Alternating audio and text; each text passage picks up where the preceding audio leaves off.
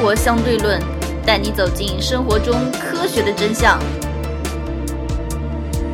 不久之前，王爷在一次线下遛娃的时候，收到了一个线下的亲子教育或者说是幼儿教育的这么一个培训机构的一个线下地推。当时他说是转发朋友圈，然后集多少多少个赞，可以去那面领一件羽绒背心。呃，王爷就去参加了。也是几个目的吧。首先是想领这个背心，哎，不过这个背心领到以后发现不是羽绒的，这涉及虚假宣传，这就不管它了。第二个是王爷想看看现在在对幼儿教育有什么新鲜的玩意儿，给大家分享一下，同时做一些点评。第三个是想看看他们是怎么做营销的，对王爷自己可能会有一些用处吧。第四个自然是为了做这么一期节目了。由于那家线下培训机构离王爷家的直线距离不到五百米，那么自然就过去了。然后王爷随身揣着录音笔，由于大冬天穿着羽绒服，录音笔又放在口袋里面，录音效果可能会比较差。同时还有一些衣服和录音笔这个海绵的摩擦声音，毕竟是小孩玩的地方嘛，自然会有些小孩的声音和尖叫。嗯，这也请大家谅解。那么王爷就来播放一下他相关的声音，然后对他的一些话术和一些东西进行点评吧。呃，由于培训机构里面不能拍照，所以呃只能大致讲一下，因为它里面很多东西是图片贴在墙上来解决问题的。呃，不能拍照的话，其实也比较麻烦，对吧？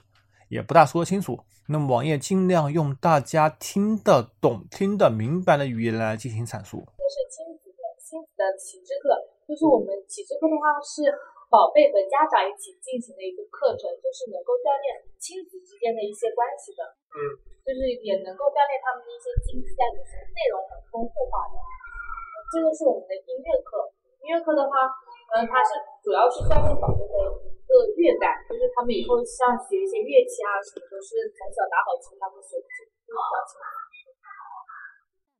松。现在国际上主流的教育是 STEAM 教育，而不是那个游戏的 STEAM 平台，只不过是相同的拼法 STEAM，是五个词语的缩写，主要 S 代表 Science 科学，T 代表技术 Technology，E 代表工程 engineering A 代表 Arts 艺术，M 则代表 Math 数学。呃，现在的教育理论主要是这五个方面都得学。当你长大以后，如果遇到任何一个问题，你可以尝试使用这五种方法来解决问题。如果解决不了，再寻求他人的帮助。在这里，王爷要编一下教育部吧，把大家越教越愚。以前可能是一个所谓的短板理论。你的价值取决于你的最短一块板，你得做成一个水桶，才能够保证你能够盛更多的水。而现在世界完全变了，现在是长板理论，要有一个团队，团队中的每个人必须要有一根长板。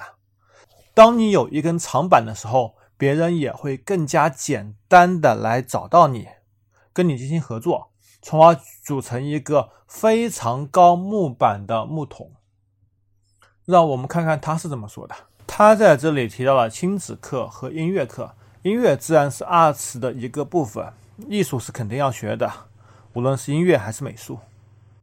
亲子互动也是必然的，你小孩成长必须要有家长的陪伴。嗯，就比如说举个最简单的例子，嗯，小孩的成就可能不决定于你上什么学校，也不决定运营商什么环境，最重要的是决定你家长是否重视。家长越重视，给他资源越多，进行的陪伴和互动越多，则更成长的会更加好。主打的是专注力的拓展。我们上全网课的话，就是我们这两个教室是因为比较安静嘛，所以他们会对他们一个专注力比较好一点。我们全网课的话是带他们的专注力、一个记忆力，还有一个逻辑思维能力。嗯，关于专注力，王爷的确不太了解。也的确做过一些了解，不过了解的不是很深，在这边就不说了。而记忆力和逻辑力的话，记忆力小孩都是非常不错的。像王爷这边随便唱几首儿歌，小孩就已经会唱了。从小培养记忆力是个非常不错的东西。而逻辑推演能力呢，其实这东西需要到一个阶段的。王爷最近也有看了一些所谓的报告，一些美国人做的这种对比实验，双胞胎对比实验。比如说一对双胞胎，一个从三十六个月开始学某样东西，一个则从四十二个月开始学某样东西。而到四十八个月的时候，他们分别都学会了很多东西，需要到一定年龄，大脑发育到一定阶段才能够进行学习的。你拔苗助长其实是没有太多作用的。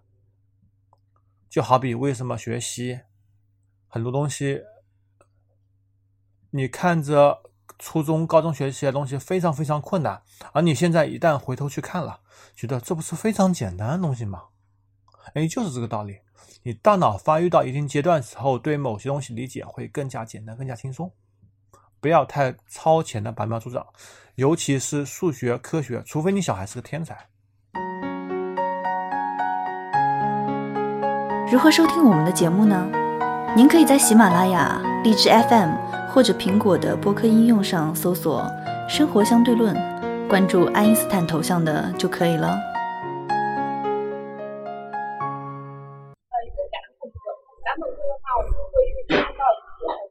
器械让我们宝贝进行一个呃，像爬、走、跳这些的一个大运动之类的，它也是一个动态的训练在里面。这东西好像玩的地方都有了吧？那玩和我们课程之之间的话是还是有很大区别的，因为我们课程上面的话会锻炼到宝贝一个很多的呃一些他的一些那个像。因为家长是要陪同小孩子一起进去上的，就是你们能够在课程当中发现小孩子他的一些能力啊，就是怎么样，就是知道他这些能力好啊，或者是哪些方面不足的，就可以在家里可以给宝贝进行一个加强的。这个其实是有一定道理的。你通过玩，通过体育锻炼的过程中，发现有一些不足，能够尽早进行弥补。还有艺术思维课的话，就是会。每节课我们都是运用到不同的一个主题，还有不同的教具，让宝贝进行一个就是丰富化。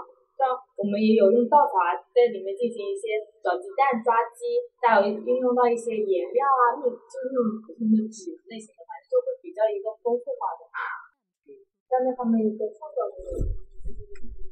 而关于艺术培养，我也可能自己没有话语权，因为初中的美术课基本上都是不及格的。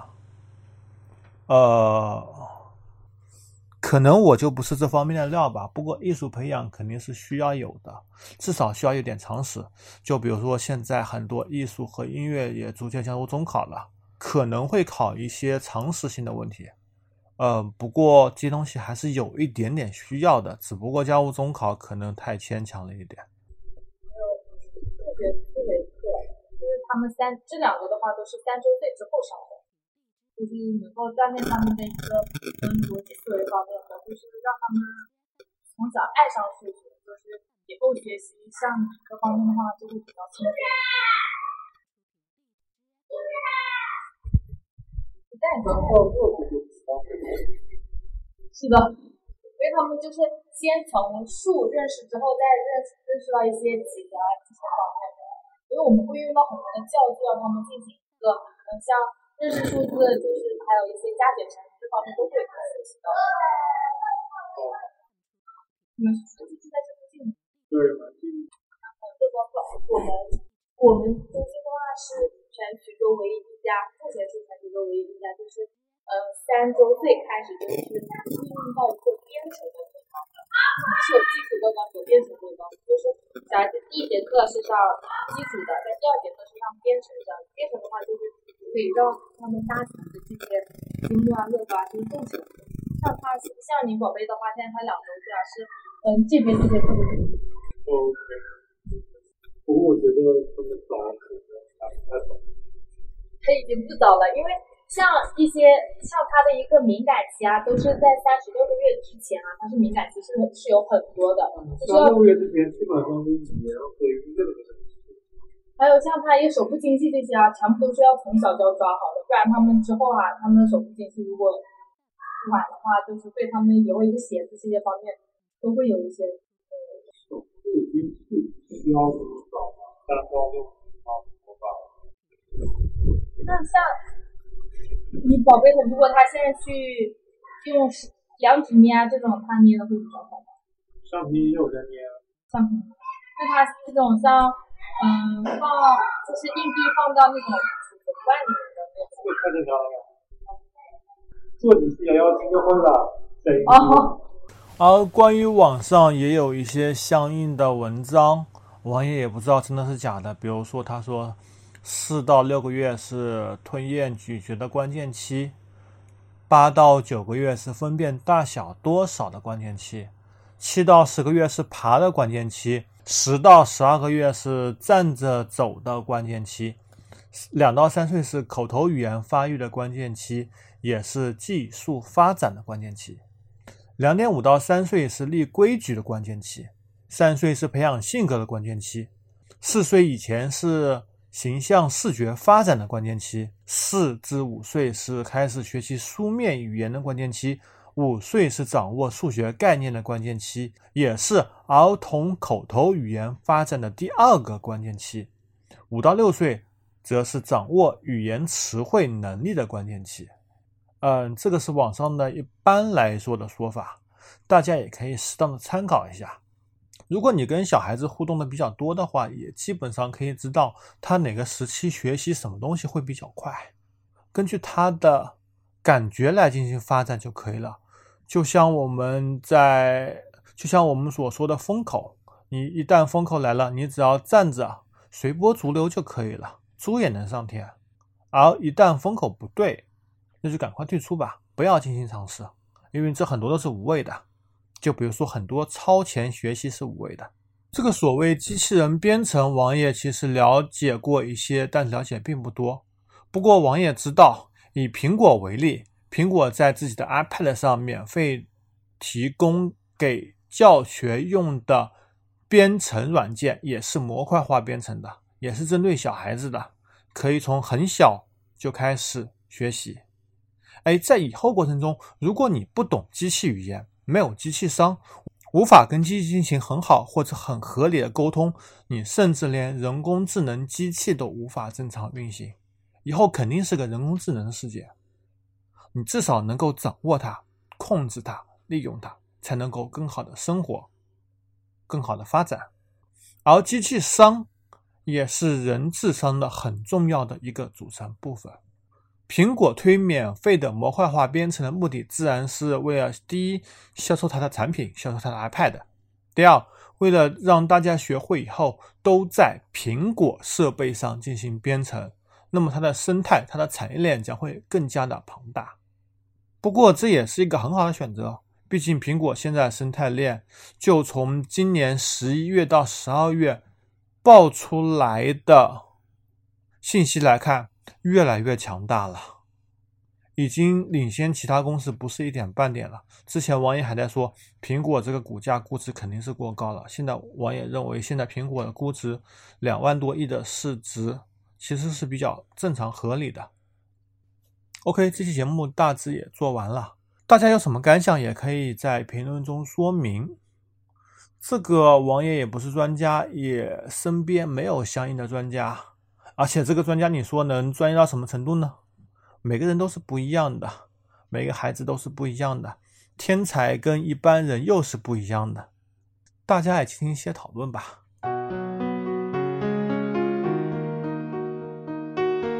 如何关注我们呢？您可以加入 QQ 群四三九九五幺七幺零，关注公众号“生活相对论 ”TLR，关注网站 eduxdl 点 com。